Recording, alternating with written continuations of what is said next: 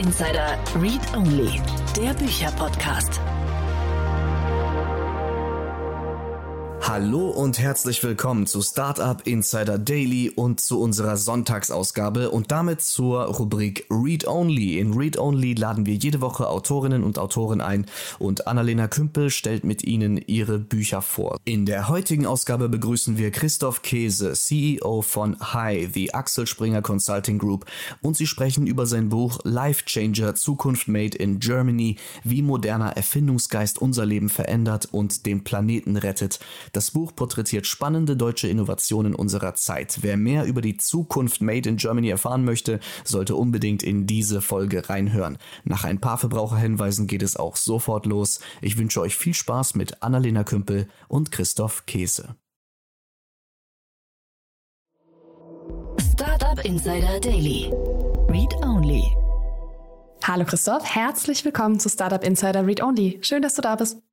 Toll, dass ich dabei sein darf. Danke dir für die Einladung. Ja, ganz ausnahmsweise. Du hast ja auch erst fünf Bücher geschrieben. Da bist du ja sehr, sehr richtig hier. ja, ich liebe es zu lesen. Ich liebe lesen. Ich liebe aber auch schreiben. Wobei es mich immer wieder verwundert ist, das Zeitverhältnis zwischen Lesen und Schreiben. Das ist gefühlt so ungefähr 1 zu 100. Man braucht äh, hundertmal so lange, das Buch zu schreiben, wie es zu lesen. Mindestens hundertmal so lange. Ja, das ergibt Sinn. Ich habe das Buch gelesen. Ich bin fast durch und es liest sich sehr leicht. Und so als Journalistin weiß ich, um einen wirklich guten Text zu schreiben, der sich sehr leicht liest, muss man sich ganz doll anstrengen. Genau, und äh, dieses Anstrengen bedeutet für mich, ähm, es immer wieder neu zu schreiben. Also das Buch hat ungefähr eine halbe Million Anschläge. Jetzt mal die kleinen technischen Fakten für all diejenigen, die professionell schreiben, hat ungefähr eine halbe Million Anschläge. Und im Laufe eines solchen Buchprozesses schreibe ich ungefähr zwei bis drei Millionen Anschläge. Das heißt, ich schreibe es ungefähr drei, vier, fünf Mal neu und zwar nicht das ganze Buch, sondern Absatz für Absatz. Ich schreibe einen Absatz und glaube, die Idee, die ich habe, ist richtig gut und dann lese ich das durch als mein eigener Erstleser, als mein eigener Lektor und merke, ah, das geht überhaupt gar nicht, schreibe es um, teilweise streiche ich es komplett und das ist dann ein Verhältnis zwischen dem, was ich tatsächlich tippe und dem, was ich verwenden kann, vielleicht eins zu vier oder eins zu sechs nur. Das macht es so anstrengend auch. Wie viel lernst du, während du aus Erfahrungswissen und Recherche Bücher machst? Ah, du stellst genau die richtigen Fragen. Also die Grundregel beim Buchschreiben ist, sei mit der Recherche fertig, bevor du anfängst. Mir ist es in mhm. meinem Leben noch nicht gelungen, das wirklich ähm, hinzubekommen. Man sagt dir immer so leicht, ähm, ich habe da das und das erlebt und darüber könnte ich ein Buch schreiben. Was man sich meistens nicht klar macht, ist, dass was man so glaubt, dass man daraus ein Buch schreiben könnte, das füllt ungefähr eine Seite oder zwei Seiten. Bücher mhm. sind Themen- und Thesenstaubsauger. Sie haben eine unglaubliche Dichte an Informationen, damit es gefällig und interessant lesbar ist. Pro Seite müssen vier, fünf, sechs überraschende Fakten, Erzählungen, Einsichten, hm, Durchsichten, Einblicke und Fakten stehen. Ähm, und natürlich hat man das nicht alles beieinander, sondern beim Schreiben beginnt das eigentliche nachdenken über das Thema, weil erst beim Aufschreiben wird der Kopf so klar, dass man merkt, ob eine Linie in dem ist, was man sich ausgedacht hatte oder eben nicht. Und meistens ist sie das nicht. Wichtig ist, dass zwei Sachen in meiner Schreibpraxis, dass man weiß, wo all die Sachen liegen, die man im Laufe der Jahre gelesen hat. Deswegen habe ich ein sehr systematisches Ablageverfahren bei Evernote. Alles, was mich irgendwo interessiert, kommt zu Evernote, ist gut verschlagwortet, sodass ich beim Schreiben dann das Faktum sofort ähm, auch wiederfinde. Und der zweite wichtige Punkt ist, man muss so firm oder ich muss so firm in dem Thema sein, das ich beschreibe, dass sich nicht die Grundthese nochmal ändert durch die während des Schreibens angestellte Zusatzrecherche. Also wenn ich meine eigene These zerstöre, weil sie nicht klug genug durchdacht war, mhm. durch die Recherche während des Schreibens, äh, dann fange ich das Buch wirklich ständig neu an und dann wird es nie fertig. Ist dir das denn mal passiert, dass du neue Dinge gelernt hast und gemerkt hast, hier sind so viele neue Informationen, ich glaube, meine erste Idee war falsch? Ja, das habe ich in den ersten Büchern ähm, gemerkt. Das erste Buch, das ich je geschrieben habe, das hieß ähm, Rettet den Kapitalismus und das zweite Buch handelte von Verantwortung, das hieß Verantwortung jetzt. Mhm. Und da war es tatsächlich so, dass sich äh, beim Schreiben die Thesen eigentlich komplett verändert haben. Ähm, und das ist sehr frustrierend, äh, weil man eigentlich alles, was man zu Papier gebracht hat, wegwerfen kann. mhm. und weil dann auch das Endergebnis nicht wirklich richtig gut wird. Und das ist äh, aus meiner Sicht auch die wichtigste Aufgabe von Lektorat, also den Partner im Verlag zu haben, mhm. der das mit einem intensiv durchdiskutiert, sodass man wirklich ähm, zumindest was die Leitlinie und den roten Faden und die These angeht, firm ist. Für mich das schwierig, die schwierigsten Seiten in diesen 320 Seiten, die ich geschrieben habe, ist immer das Inhaltsverzeichnis. Mhm. Äh, also an dem Inhaltsverzeichnis quäle ich mich monatelang, weil es ja bedeutet, dass man das, was man weiß oder glaubt zu wissen, verteilen muss auf Kapitel etwa gleicher Länge. Und ein Kapitel sollte nicht viel länger sein als 25 Seiten und in den Büchern, die ich so schreibe, nicht viel kürzer als 15. Mhm. Ähm, ich muss also äh, 320 Seiten durch Schnitt 20 äh, Kapitel äh, teilen, also kommen ungefähr ähm, durch ungefähr 20 Seiten pro Kapitel teilen, also kommen ungefähr äh, 20 Kapitel dabei heraus. Und deswegen muss ich das, was ich sagen möchte, in einen dramaturgischen Spannungsrahmen bringen, der ungefähr 20 Kapitel umfasst. Mhm. Das ist die eigentliche intellektuelle Übung, die vor Schreiben beginnen muss. Und das ist übrigens auch der Grund, warum Verlage von Autorinnen und Autoren immer verlangen, schick mir mal ein Inhaltsverzeichnis und ein mhm. Exposé. Zwei Seiten. Die, die wollen sehen, ob man diese mhm. geistige Zwangsarbeit oder Übung, intellektuell rigide Übung, Zwangsarbeit ist der falsche Ausdruck, nehme ich zurück, aber diese intellektuell rigide Übung schon vollbracht hat. Das heißt, Inhaltsverzeichnis schreibst du auch am Anfang? Ja, muss ich ja. Inhaltsverzeichnis und Treatment. Das Treatment, also bei mir mhm. besteht Treatment aus ungefähr anderthalb Seiten ähm, Text, in dem ich äh, kurz umschreibe, was ich erzählen möchte und dann das Inhaltsverzeichnis. Und für, für diese zwei Seiten brauche ich normalerweise länger als für die anderen 320 Seiten Text, die dann noch kommen. Krass. Ja. Wie wie äh, d'accord bist du denn noch mit deinen ersten Büchern, wenn du jetzt zurückschaust? Weil du hast jetzt so viel gelernt seitdem und es hat sich auch in der Welt so unglaublich viel entwickelt. Bist du die noch? sind mir peinlich, die ersten Bücher. Okay, alles klar. Aber das gehört so, oder? Ja, das ist so ein bisschen wie im Startup, ähm, in der Startup-Welt. Es gibt ja diesen ähm, Spruch, ich weiß gar nicht mehr, wer es gesagt hat, wenn dir dein erstes Produkt, dein erstes MVP nicht peinlich ist, dann hast du es zu spät herausgebracht. Bei Büchern ist das noch anders. Bücher sollten schon gut sein. Aber das erste Buch, auf das ich stolz bin, ist Silicon Valley gewesen.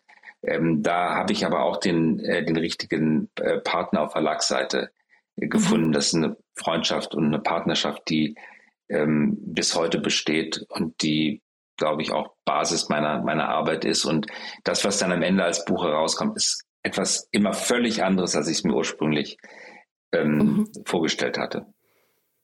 Gut, dann lass uns von deinem Schreibprozess wegkommen, super spannend übrigens, und in dein neuestes Buch gehen. Life Changer, Zukunft Made in Germany. Für wen hast du das Buch geschrieben? Wer soll es lesen? Ich habe es geschrieben für all die Menschen, die einen gewissen Grundoptimismus mitbringen und die die Welt verändern möchten. Ich habe bewusst mhm. die Position eingenommen, nicht was ist technisch möglich, mhm. sondern was ist technisch wünschenswert. Es sind sehr viele Bücher darüber geschrieben worden mittlerweile, was technisch möglich ist. Auch mein Silicon Valley Buch handelt ja und Silicon Germany davon, was technisch möglich ist. Ähm, und jetzt wollte ich bewusst mal die Frage stellen, was ist eigentlich technisch wünschenswert? Was sollten wir wollen? Und das, äh, das geht um die Verbesserung der Welt, deswegen auch dieses Planeten retten. Was sind die wirklich drängenden großen Probleme und wie kann Technologie dazu beitragen, sie zu lösen? Mhm. Schaust du denn eher optimistisch in die Zukunft oder gerade mit Sorge? Gemischt. Ähm, eigentlich, ich sehe immer beide Seiten äh, der Medaille. Silicon Valley und Silicon Germany bestehen auch ungefähr zur Hälfte aus Optimismus und zu einer Hälfte aus Pessimismus. Das deckt sich so mit meinem Wirklichkeitsbild. Ich, ich halte es aber auch für den richtigen Weg, weil ähm, Technik wird nur dadurch urbar gemacht, urbar gemacht, dass wir sie einhegen. Rohe Technik ist fast immer zerstörerisch und Technik wird durch Einhegung, durch gesellschaftlichen Kontext, durch Regulation urbar gemacht. Das gilt für eigentlich alle Technologien, Dampfmaschine bis Düdenjet, die auf die Art mhm. und Weise zivilisatorischen Nutzen erzeugt haben. Hier ist es aber äh, nochmal in äh, spezieller Weise äh, der Fall, weil es sich um sehr weitreichende Technologien handelt, ähm, über die ich schreibe. Ähm, ich bin ähm, deswegen glaube ich, dass, also ich, ich habe es in ein bestimmtes gesellschaftliches Klima hineingeschrieben. Und das gesellschaftliche Klima, das wir gerade erleben, dass zwei Grundsätze unvereinbar gegeneinander zu stehen scheinen, die ich für einen Scheinkonflikt halte. Die beiden Gegensätze sind auf der einen Seite bedenkenlose Umweltzerstörung und im bedenkenlosen Raubbau an der eigenen Gesellschaft, an unter, unterprivilegierten Schichten der Gesellschaft etc., also zerstörerisches Wachstum. Und das andere ist Verzicht. Und diese beiden gesellschaftlichen Bewegungen stehen sich sehr stark entgegen. Wenn du das Klima retten möchtest, musst du weniger Auto fahren. Oder wenn du Tierleid vermeiden möchtest, darfst du kein Fleisch essen. Oder umgekehrt. Ich möchte aber Fleisch essen und deswegen sollen bitte Rinder gezüchtet werden dafür, dafür dass sie mein Fleisch liefern. Das sind, mhm. ist eine These, Antithese-Situation, wo sie mich sehr interessiert hat, gibt es eine Synthese, also gibt es einen dialektischen Prozess. Und Technologie, schreibe ich in dem Buch, ist das, was wir als Menschen dem blinden Wüten des Zufalls entgegenzusetzen haben. Ähm, das ist der, das ist die Technologie erzeugt Freiheit. Nämlich die Freiheit aus dieser äh, zweiteiligen Debatte herauszufinden und dialektisch zur Synthese weiterzuentwickeln. Mhm. Und Technologie, das beschreibe ich in dem Buch, liefert in, ich schreibe es an sechs grundsätzlich fundamentalen Problemen der Welt auf, liefert tatsächlich die Möglichkeit, den dritten Weg zu finden.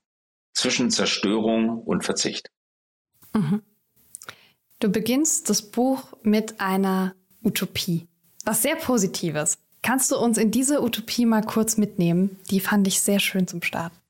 Naja, wir, wir leben in einer Welt der Digitalisierung, die wir jetzt alle in den 15, 20 Jahren des World Wide Webs miterlebt haben. Mehr sind es ja sogar in denen wir unsere Bequemlichkeit immer weiter optimiert haben. In Berlin, Berlin Mitte bekommt man äh, Rosenkohl nachts um drei innerhalb von zehn Minuten geliefert. Die Bequemlichkeit ist immer weiter gestiegen.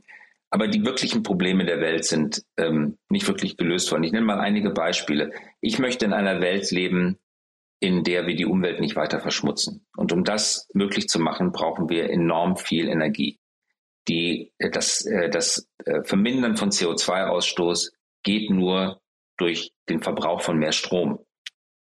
Äh, weil wir müssen diese vielen, vielen Brände, kommen wir vielleicht gleich noch darauf zu sprechen, die wir angelegt haben, also CO2-emittierenden Flammen, müssen wir entgegensetzen elektrische Motoren. Und die werden mit Elektro betrieben. Wir müssen elektrisch heizen, müssen unsere Autos elektrisch betreiben, müssen elektrisch fliegen. Dafür brauchen wir enorm viel Energie. Und diese Energie muss ihrerseits CO2-neutral hergestellt werden. Wie geht das? Oder ich möchte in einer Welt leben, in dem es einfach keine Verkehrstote mehr gibt. Hm, äh, als ich Kind war, gab es in Deutschland ungefähr 12.000 Verkehrstote. Heute sind diese Zahlen zum Glück unter 3.000 gesunken, aber es gibt immer noch nicht nur 3.000 Verkehrstote, das sind 3.000 zu viel, sondern es gibt auch noch 30.000 Verletzte. Und wenn du rechnest, dass jeder von denen vielleicht fünf Angehörige hat, dann sind es Hunderttausende von Menschen, die im Jahr einen Anruf bekommen, Papa liegt im Krankenhaus, komm schnell, es geht ihm nicht gut. Ich möchte in einer Welt leben, in der das nicht mehr passiert. Ich möchte in einer Welt leben, in der nicht jeder von uns zehn Tieren das Leben kostet. Und die, der, der Tod der Tiere ist an sich schon bedauerlich, besonders wenn es sich um fühlende Wesen, Schweine, Hühner, äh, Rinder, das sind fühlende Wesen handelt. Ähm, nicht nur der Tod ist bedauerlich, sondern auch das Leben, das sie bis zum Tod führen. Die leben, die meisten von ihnen, unter wirklich absolut erbarmungslosen Umständen und in einer späteren Zivilisation, in 100, 200 Jahren, wird man das, was wir heute mit Tieren treiben, als eine Barbarei ganz besonderen Ausmaßes sehen. Unsere Kindeskinder, Kinder werden auf das, was wir heute mit Tieren tun, so zurückschauen, wie wir heute aus Mittelalter zurückschauen und die Nase rümpfen und nichts als Verachtung empfinden, wenn wir auf Hexenverbrennung oder Exorzismus oder, ähm, äh, oder, oder Folter geschaut haben oder auf Massenschlachten, auf das Verheizen von Menschen in, in Kriegen und so. Ähm, das wird uns äh, ähnlich vorkommen. Also das ist eine Welt, äh, in der ich leben möchte. Und diese Welt ist noch in unserer Generation, das werden wir noch erleben, machbar, weil die Technologie ist da oder in Entwicklung. Wir müssen sie entwickeln, ausentwickeln und dann werden wir ihre Früchte noch ernten können. Mhm. Jetzt hast du das so intensiv ausgeführt. Isst du denn noch Fleisch? Wieder bei diesem Konflikt.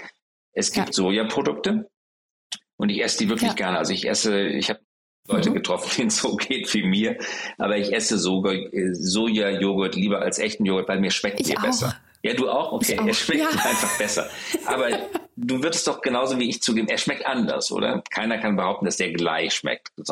Und ja, was jetzt im Gange ist, sind, ist eben echte Milch zu produzieren, die genauso schmeckt wie Milch, weil sie Milch ist, aber nicht aus einem Euter einer Hochleistungskuh entnommen wird. Normale Kuh, wenn sie ein Kalb mhm. äh, äh, säugt, äh, gibt ungefähr 10 Liter, Liter am Tag, aber nur wenn das Kalb heranwächst.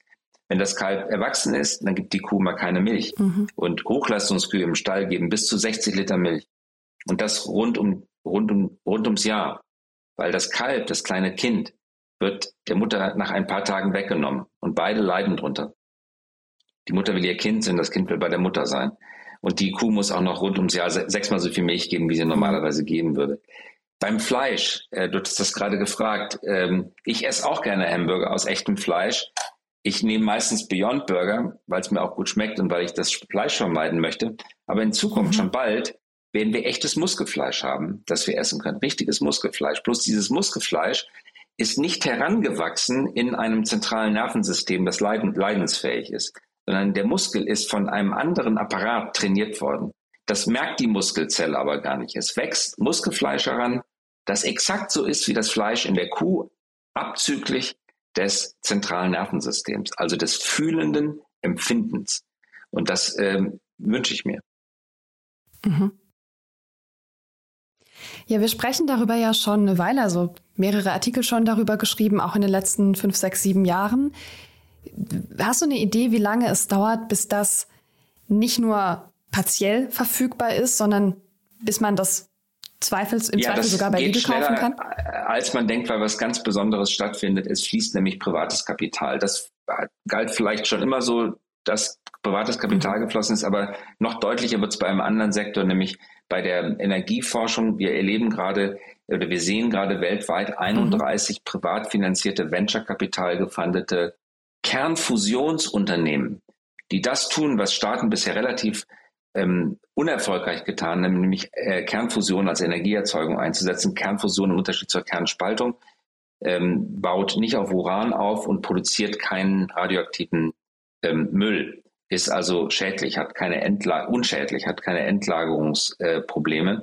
Äh, bisher war das staatliche Domäne, äh, solche Forschungsprojekte zu finanzieren. Mittlerweile fließt Wagniskapital daran. Das heißt, der Kapitalsektor und der Innovationssektor schalten sich mhm. zusammen und erzeugen eine unglaubliche Innovationstiefe und Geschwindigkeit, die wir gerade erleben.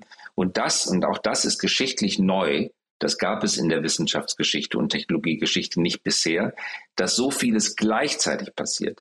Wir haben es also mit sich gegenseitig befeuernden Systemen zu tun. Beispielsweise ähm, neuartige Satelliten, die winzig klein sind im Vergleich zu traditionellen Satelliten, werden von völlig neuartigen, viel preiswerteren Raketen in Low-Orbit-Umlaufbahnen geschossen und ermöglichen es zum Beispiel, dass die Ukraine jetzt ähm, am Internet wieder sein kann, nachdem die Russen ihre Telekommunikationsinfrastruktur äh, zerbombt haben. Das wiederum beflügelt auf verschlungenen Wegen, wie ich beschreibe, die Biotechnologie. Die Biotechnologie wiederum befeuert die Energiewirtschaft. Das heißt, diese sechs, sieben, acht unterschiedlichen Felder, auf denen gerade so viel passiert, beheizen und befeuern sich auch noch gegenseitig, sodass Verbundeffekte entstehen. Und das ist in der Intensität und Geschwindigkeit, wie wir es jetzt gerade erleben, geschichtlich einzigartig.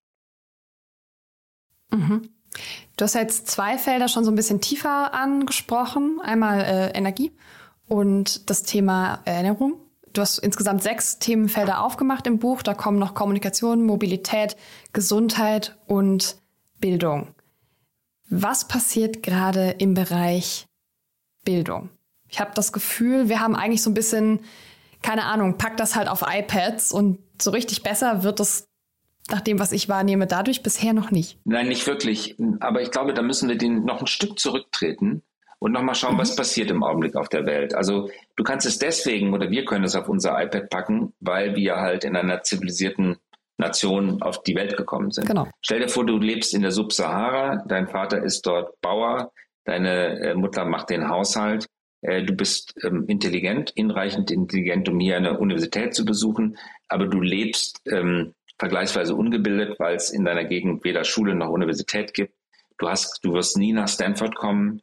Ähm, du hast keine Möglichkeit, in der Weltwirtschaft tätig zu werden. Und wenn du es doch möchtest, dann musst du dich einer Migrationswelle anschließen und irgendwie versuchen, nach Europa zu kommen. Und hier fängst du dann als Tellerwäsche an. Äh, äh, also wenn, wenn du es irgendwie geschafft hast, die Zäune zu überwinden und äh, auf Schlauchbooten nach Europa zu kommen, besuchst du ja nicht direkt die Technische Universität München, sondern du musst dich erstmal mühsamst unter den beklagenswertesten Bedingungen nach oben durcharbeiten. Jetzt stell dir eine Welt vor, in der mhm. nicht mehr 4500 Satelliten im Weltraum schweben wie heute, sondern 40, 50.000, paar hunderttausend vielleicht und auf jedem Winkel der Erde Internet für sehr kleines Geld verfügbar machen. Das gibt's ja schon. Starlink, OneWeb, das ist gerade mhm. im vollen Gang. Das wird noch billiger werden, das wird noch verfügbarer werden. Das bedeutet, ähm, in Kombination mit neuer Art von Energieerzeugung, diese kleinen Fusionsreaktoren, von denen ich gesprochen habe, die sollen idealerweise mal so groß werden oder so klein werden wie ein äh, 20-Fuß-Container. Die sind mit Helikoptern überall hin verfrachtbar. Und da kannst du dann ähm, in einer Wüstengemeinde südlich der Sahara mit einem solchen Kleinkraftwerk äh, Brunnen anschließen, ähm, äh, Entsalzungsanlagen, wenn es in Meeresnähe ist, anschließen, die Gegend bewässern, da kannst du Tomaten und ähm, Erdbeeren züchten. Äh, und vor allen Dingen kannst du äh, Strom ähm, äh, produzieren, damit die Leute dort auf Computern, iPads selber Zugang zur Bildung haben. Wenn sie dann zum Beispiel Open, Massive Open Online Courses oder digitale Bildung genossen haben, guter Schulen, Universitäten, ohne ihren Ort verlassen zu müssen, dann sind sie hinreichend qualifiziert, um sich äh, zumindest mit digitalen Arbeitsangeboten auf dem Weltarbeitsmarkt zu betätigen. Sie können Programmierer werden, Sie können Designer werden, Sie können jeden Beruf ausüben, den man sozusagen digital ausüben kann. Aber Sie können mit der Energie, die vor Ort entstanden ist, auch Tomaten züchten und vielleicht ähm, als Tomatenfarmer weltweit äh, er erfolgreich werden. Also die Kombination aus super billiger Weltraumtechnik mit super zugänglicher Kommunikationstechnik führt dazu, dass die Menschen, die heute abgekoppelt sind von Kommunikation, Bildung vor Ort genießen können, nicht mehr flüchten müssen und auf dem Weltarbeitsmarkt ähm, gute äh, Leistungen erbringen können, äh, zu guten Preisen, guten Löhnen, äh, die sie heute nicht erbringen können. Mhm. Haben wir da nicht eine riesige weltpolitische Hürde? Weil wir sprechen ja hier ganz oft von Regionen, die auch einfach politisch hochgradig instabil sind. Und egal wie gut unsere Technologie ist und unsere Verfügbarkeit, da leben Menschen in so großer Unsicherheit im Zweifel, dass dafür gar keine Kapazitäten sind. Also kann die ja, Technologie das ist das eine treiben? sehr gute Frage und das hat natürlich auch sehr viel mit ähm, der Frage zu tun, in welche Richtung vers verläuft die Kausalitätskette. Ähm, man sagt ja gemeinhin, Demokratien mhm.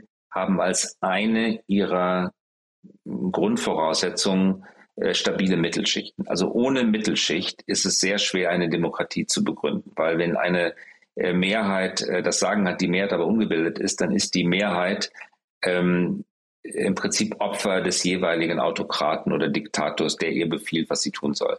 Und die Leute stimmen dann ähm, äh, ab, weil es ihnen der Stammesälteste empfohlen hat, aber nicht, weil ihr kritischer Verstand äh, ihnen das geraten hat. Also ein Stück weit geht es auch darum, ähm, mit Bildung kritischen Verstand zu befördern, unabhängige Existenzen zu befördern und damit eine Mittelschicht zu erzeugen. Ohne Mittelschicht ist es sehr schwierig, die schlechte Regierungsform abzuschütteln, die viele dieser Länder quält. Ähm, ist es leicht damit, wenn man das einmal erreicht hat, diese Regierung abzuschütteln? Nein, ist natürlich nicht leicht. Die wehren sich dagegen. Ist ungeheuer schwierig, aber zumindest bietet es die Hoffnung auf einen Entwicklungspfad in diese, ähm, in, in diese Richtung.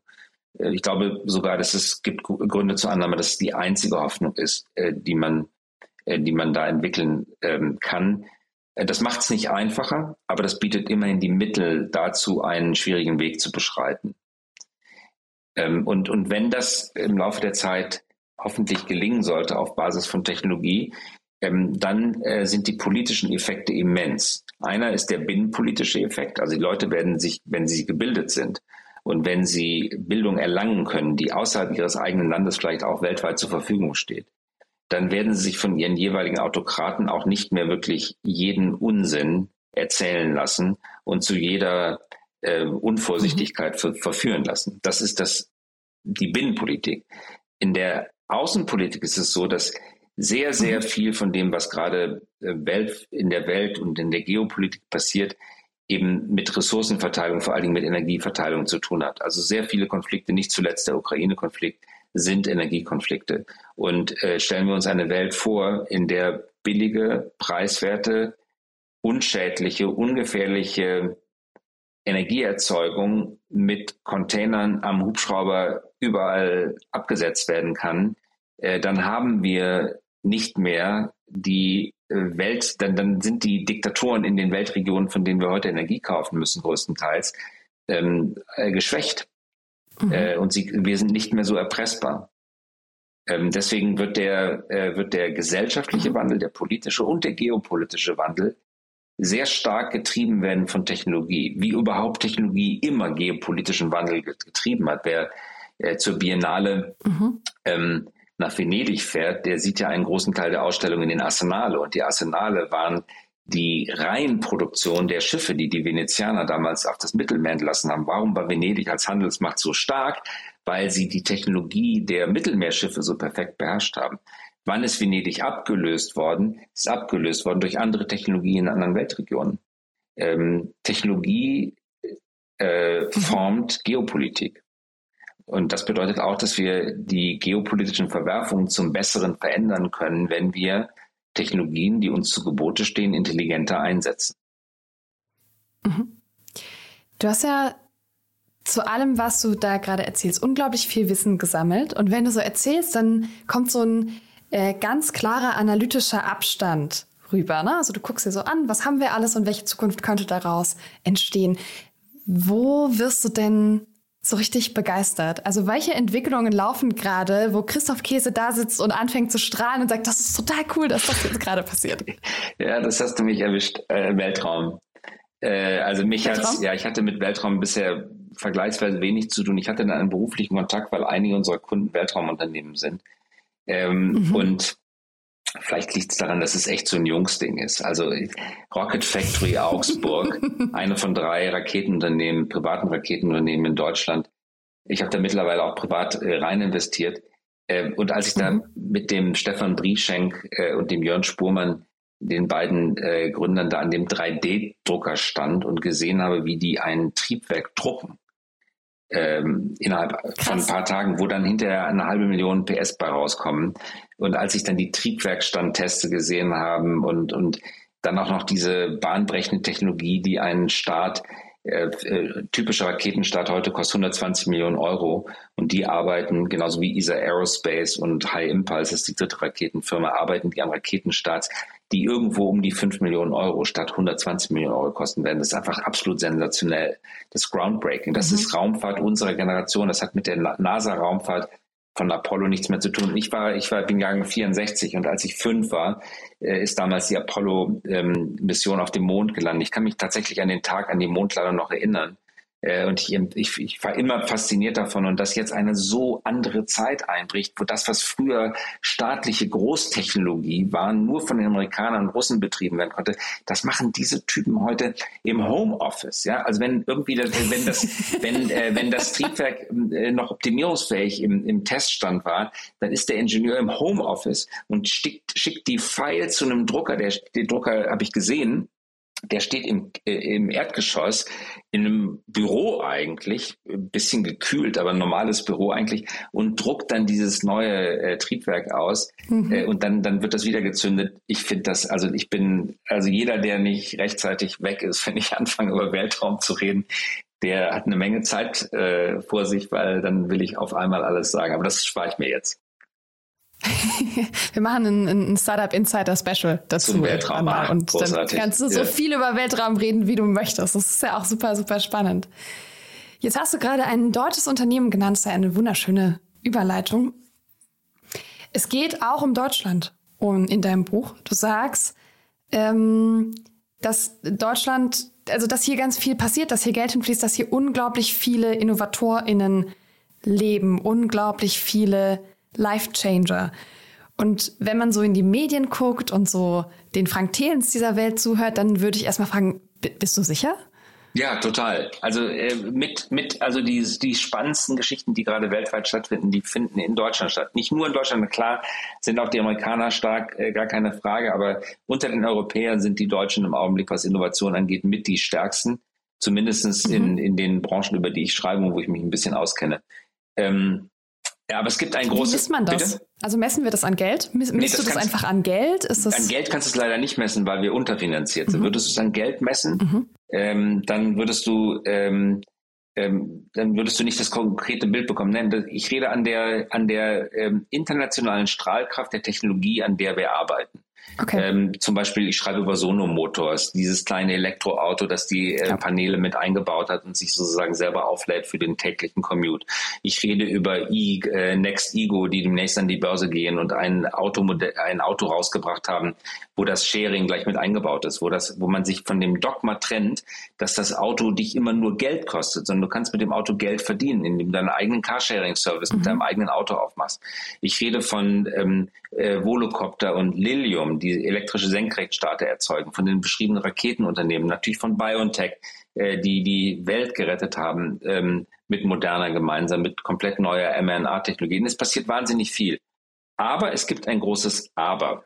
Und ähm, ein bisschen mhm. technisch ausgedrückt, ähm, auf der Aktivseite, auf der linken Seite der Bilanz stehen wir eigentlich ziemlich gut da, aber wir haben gute Sachen und die werden auch vergleichsweise gut finanziert.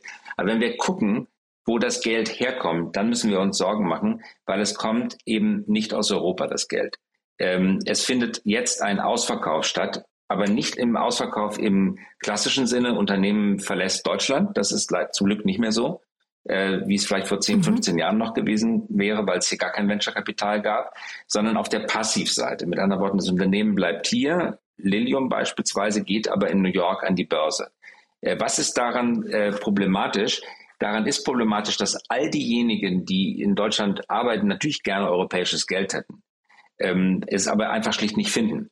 Äh, weil die Europäer, darüber schreibe ich im Buch ein ganzes Kapitel, es bisher einfach nicht auf die Kette bekommen, äh, ihre äh, fulminant großen er Ersparnisse für solche innovativen Zwecke einzusetzen. Das Geld liegt auf Girokonten, das liegt in Lebensversicherungen, überall da richtet es keinen wirklichen wirtschaftlichen Nutzen an äh, und es fließt eben nicht in diese mhm. Unternehmen. Und ähm, also es findet ein Ausverkauf statt, klingt hässlich, ist aber vielleicht gar nicht so bedenklich, weil auch in dem Wort Ausverkauf steckt das Wort Kauf drin oder Verkauf, schon mal gar nicht schlecht. Mhm. Ähm, aber das, man muss sich das klar machen. In dem Augenblick, wo der Hauptinvestor aus den USA oder aus China kommt, ändert sich die geografische Loyalität des Unternehmens. Weil wenn der Hauptgeldgeber in Boston sitzt oder in Palo Alto, äh, dann wird man, dann findet so ein unmerklicher, aber auf Dauer dann doch sehr merk merkbarer, spürbarer ähm, äh, Shift von Loyalität und Aufmerksamkeit statt. Man orientiert sich da, wo der Geldgeber mhm. sitzt, immer so. Äh, also wer, äh, wer, wer das Geld gibt, der, der zieht die Aufmerksamkeit, die Blicke aller auf sich. Das bleibt gar nicht aus. Und das muss uns besorgen. Deswegen müssen wir dringend äh, dieses äh, Problem lösen. Wir müssen als Gesellschaft aufhören, Hunderte von Milliarden auf Girokonten und in Lebensversicherungen zu packen, wo sie einfach nicht rentieren, sondern wir müssen einen bestimmten Prozentsatz, äh, ziemlich genau äh, fünf Prozent, ähm, in die Erneuerung unserer Volkswirtschaft stecken. Und das tun wir bisher nicht, sondern es sind äh, weitaus weniger als 0,5 Prozent. Das heißt, wir müssen etwa um das Zehnfache äh, aufholen. Das ist machbar und deswegen muss das Thema mit aller Hartnäckigkeit und Dringlichkeit adressiert werden. Ich habe in deinem Buch eine wunderschöne Formulierung gefunden, Na. nämlich die typisch deutsche Mischung aus Realitätsverweigerung und Heimatverklärung. und das klingt ja gar nicht so nach einem krassen Innovationsökosystem. Was ist los hier in Deutschland, dass wir so viele Life-Changer haben, so viele InnovatorInnen hier leben und aufwachsen? Das ist ein, ähm, ein, ein tolles Land mit enorm viel Freiheit, äh, mit enorm vielen Ressourcen, mit unglaublicher Infrastruktur. Also zum Beispiel, dass diese Raketenunternehmen hier sitzen, das liegt daran, dass diese Raketen nicht mehr aus Carbon-Verbundmaterialien ähm, bauen mhm. wollen, sondern aus, tatsächlich aus, äh, aus äh, Stahl bauen, aus Edelstahl. Und äh, da können sie unglaublich gut auf Ressourcen der Automobilindustrie zugreifen. Äh, deswegen sitzen die auch alle so im südwestdeutschen Raum, weil da die mhm. Automobilindustrie größtenteils sitzt. Also äh, unglaublich ressourcenreiches Land mit Freiheit, Pluralität, äh, unglaublich interessanten Menschen, viel besseren Zu äh, Zuwanderungsgesetzen als die USA. Ähm, und wo kommt diese Heimatverklärung? Was mich in Debatten einfach immer wirklich stört, ist, man zählt ein Faktum auf, wie zum Beispiel das, was ich über Venture Capital gesagt habe, und dann sagt sofort jemand, ja, wir wollen doch den deutschen Standort nicht schlecht reden. Das sind aber zwei sehr unterschiedliche Dinge. Ein, eine, ein Missstand zu beschreiben, ist etwas anderes als schlecht zu reden. Mhm. Schlecht reden heißt, ich mache die Wirklichkeit schlechter, als sie in Wahrheit ist. Und Missstand aufzeigen bedeutet, ich beschreibe die Wirklichkeit. Das ist völlig neutral. Äh, und dieser Satz kommt sehr schnell. Wir dürfen doch den deutschen Standort nicht schlecht reden.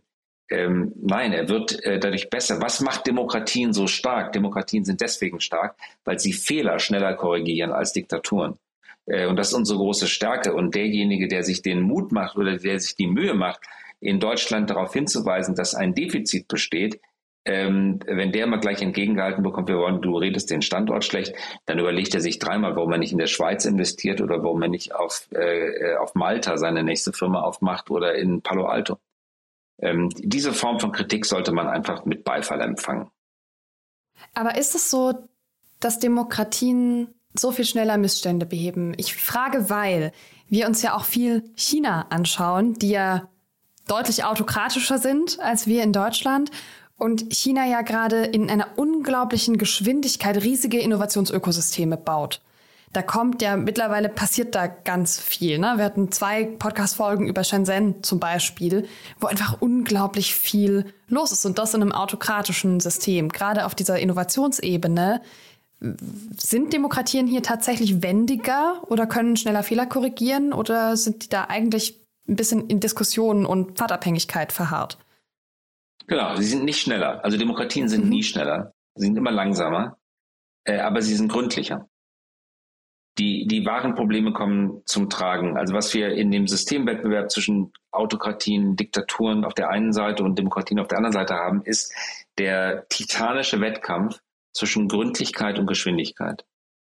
Ähm, und ähm, Demokratien sind in ihrer Kritik gründlicher, weil die Kritik grundlegender ist oder auf Lateinisch ausgedrückt radikaler. Radikal heißt bis zur Wurzel gehend. Und Kritik mhm. in westlichen Gesellschaften ist radikal, äh, weil sie geht bis zum Wurzel, weil irgendjemand findet sich immer, der mit irgendwas nicht einverstanden ist. Ähm, mhm. Wenn das äh, vollständig auf Kosten der Geschwindigkeit geht, ist äh, quasi ein akademischer Vorteil errungen, aber ein praktischer Vorteil verloren. Ähm, umgekehrt ist aber ganz genauso, wenn Diktaturen nur schnell sind, aber nicht gründlich, dann beheben sie mit großer Verlässlichkeit immer die falschen Probleme. Mhm. Ähm, China ist zum Beispiel äh, gerade dabei, also China, bleiben wir bei dem Beispiel, ähm, behebt das Problem kurzfristig, dass die Gründer wie Jack Ma politisch einflussreich werden und dieses Einparteiensystem bedrohen. Das ist aus deren subjektiver Sicht ein Problem. Aus unserer äh, anderen, aus unserer subjektiver Sicht ist das sehr begrüßenswert. Aus deren Sicht für das Einparteiensystem ist es eine Bedrohung.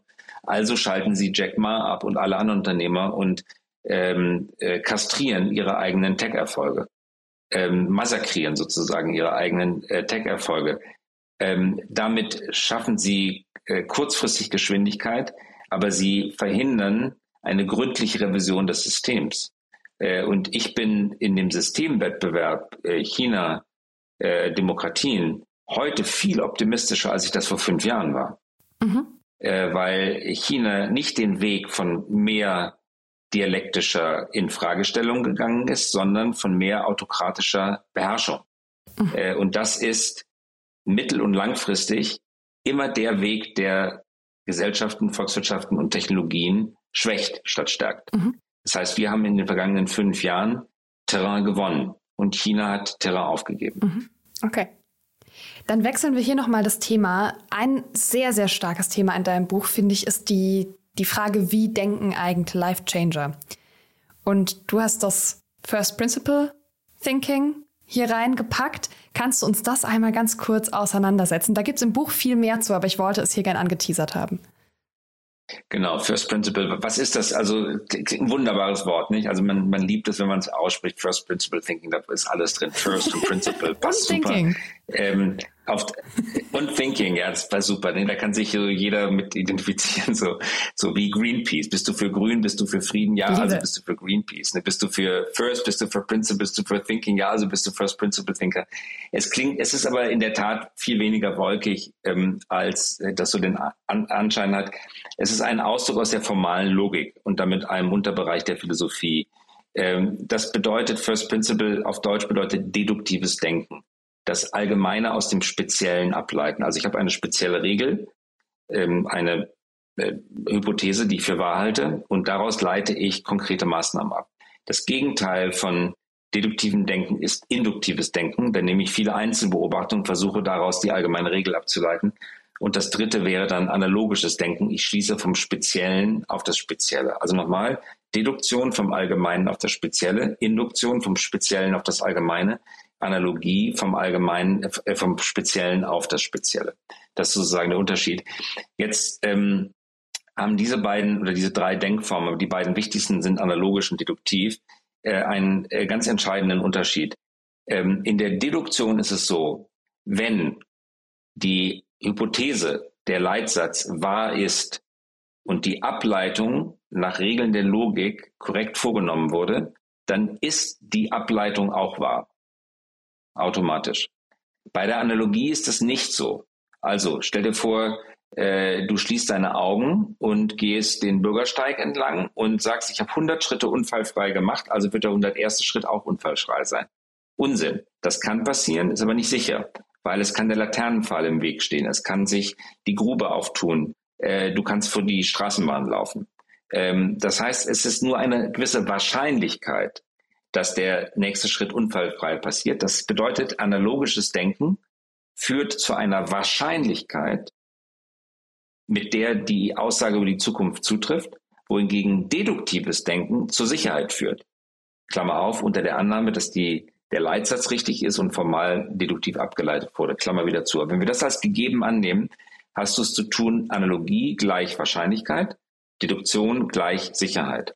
Und das klassische Denken mit dem wir als Menschen arbeiten, ist das analogische Denken, sonst könnten wir gar nicht arbeiten. Sätze empfehlen Daniel Kahnemann, schnelles Denken, langsames Denken, der berühmte Nobelpreisträger, unser Reptilienhirn versus unser Großhirn.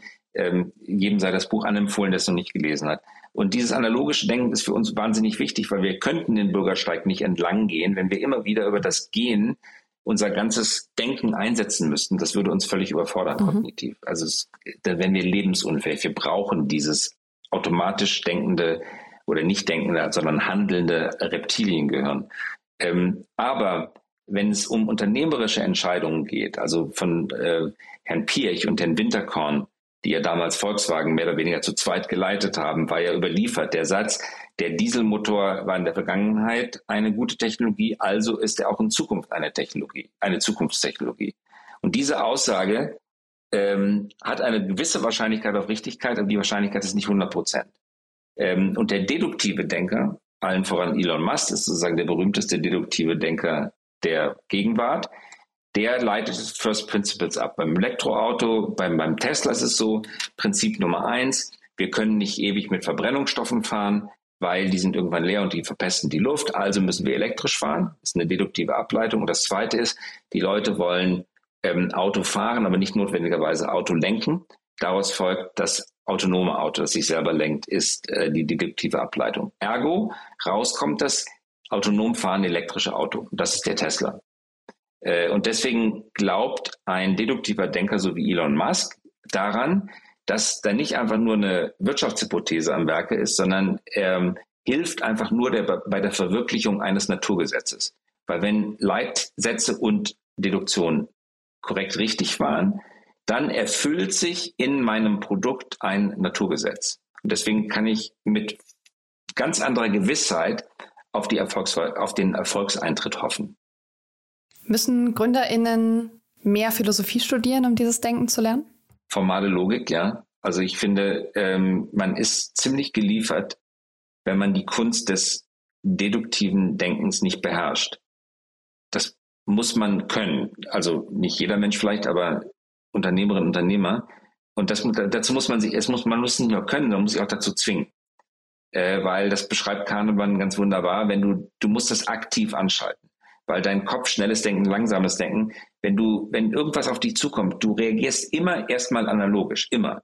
Das schnelle Denken ist so unglaublich schnell und redet dir Schlussfolgerungen ein, die sich am Ende als falsch erweisen, die dir aber komplett richtig vorkommen. Und der deduktive Denker ist so eigentlich jemand, der es nicht nur können muss, sondern er muss sich meditativ in der täglichen Praxis immer wieder dazu zwingen, es auch anzuwenden, weil ihm sein Kopf immer sagt, hier, nee, das ist die Lösung. Und dabei ist die Lösung eine ganz andere, für die du richtig hart und scharf und anstrengend nachdenken musst. Christoph, wir sprechen schon fast eine Dreiviertelstunde. Wir machen hier gleich Schluss, aber du hast vorhin schon mal deinen Evernote erwähnt und ich finde, es kam in dem Gespräch sehr gut raus und man kann es auch in diesem Buch lesen, wie unglaublich breit dein Wissen ist und wie viel Tiefe du gleichzeitig bei verschiedenen Themen auch hinkriegst. Wo kommt dieses Wissen her? Also was sind deine, deine Lieblingsquellen? Was, wo lernst du? Ähm, also es ist getrieben von Neugierde. Ich lese äh, sehr viele Bücher. Ich gehe oft in Buchläden, lass mich inspirieren. Ich lasse mir von Leselisten Sachen vorschlagen. Ich, ich lese so ungefähr ein Buch pro Woche. Mhm. Ich lese äh, sehr viele Medien. Äh, New York Times, Washington Post habe ich abonniert, FT habe ich abonniert, Bloomberg habe ich abonniert, alles privat ähm, den Spiegel, die FAZ, die Süddeutsche, die Welt, ähm, äh, Politico. Wann liest du das? Du hast ja einen Job. Ja, das ist mein Job. Äh, ich, ich lese das, ich lese, okay, ich lese, ich, ich, ich habe so eine, es klingt jetzt ein bisschen nerdy, das weiß ich. Also ich offenbare jetzt ein Geheimnis. Ich habe so ein, so eine Timing-App, weil mich das auch interessiert. Äh, ich lese ungefähr zwei Stunden am Tag. Ähm, und dann kommt noch mal viele Bücher höre ich beim Autofahren als Hörbuch. Also ich nehme ungefähr drei Stunden Informationen aus ähm, geschriebenen beziehungsweise gesprochenen Quellen auf. Und dann ist der andere große, ist natürlich Menschen, äh, die man trifft, so wie Stefan Brieschenk oder Daniel Wiegand von, äh, ich interessiere mich für diese Menschen, ich finde das wahnsinnig interessant und ich äh, schreibe dann so Leute wie Daniel Wiegand einfach an und sage, ey Daniel, ich finde das echt, echt interessant, ähm, was du da machst und ähm, kann ich dich mal besuchen kommen, kannst du mir das mal im Detail erzählen? Äh, oder Moritz von der Linden äh, oder ähm, äh, Heike Freund äh, von äh, Marvel Fusion, dieser, dieser äh, Kernfusions. Bin ich hingefahren nach München, war sowieso da geschäftlich, dann habe ich mir anderthalb Stunden Zeit genommen und wollte, weil ich mich persönlich sehr für Physik interessiere, wollte ich als Physik, Physikleihe verstehen, äh, wie, wie ist die, die Physik äh, moderner Kernfusion im Vergleich zu der klassischen Kernfusion, die man so in den bisherigen Forschungsreaktoren betrieben hat. Und äh, dieser ähm, Kollege hat mal zu mir gesagt, Christoph, du schlabberst ständig Informationen nicht rein. So ist es auch. Das, das kostet mich keine Kraft, das macht mir Spaß, das ist so ein Teil von mir. Mhm. Ähm, und ich werfe es dann immer in Evernote äh, und alle paar Jahre schreibe ich ein Buch über den jeweils neuesten Stand.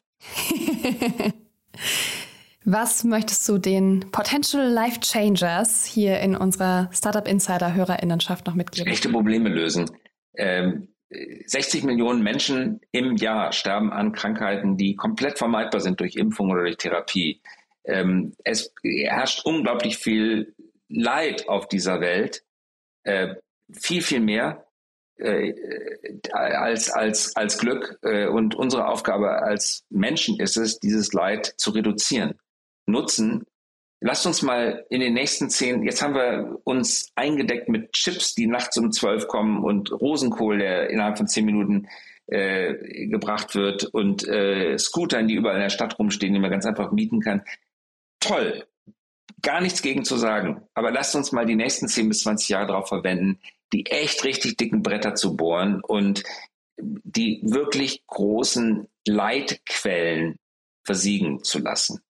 Glück definiert oder Purpose definiert als die Verringerung von Leid. Äh, wenn, wenn, wenn wir uns darauf irgendwie einigen könnten, dass die nächsten zehn Jahre mal Deep Tech zur Verminderung von Leid sind, dann, dann hätte, hätte ich schon alles erreicht, was ich erreichen wollte. Christoph, vielen Dank für deine Zeit, für deinen Input und für dein wirklich schönes Buch. Ich habe sehr genossen, das zu lesen. Annalena, ganz herzlichen Dank dir und schönen Tag. Danke für die Einladung. Read Only Steckbrief. Titel und Autor. Life Changer. Wie moderner Erfindergeist unser Leben verändert und den Planeten rettet. Christoph Käse. Verfügbare Sprachen. In Deutsch. Seitenanzahl. 320. Verlag. Penguin Random House. Erhältlich bei In allen guten Buchhandlungen und natürlich als E-Book und demnächst als Audiobook. Preis 24 Euro. Startup Insider Read Only. Der Podcast mit Buchempfehlungen von und für Unternehmerinnen und Unternehmer.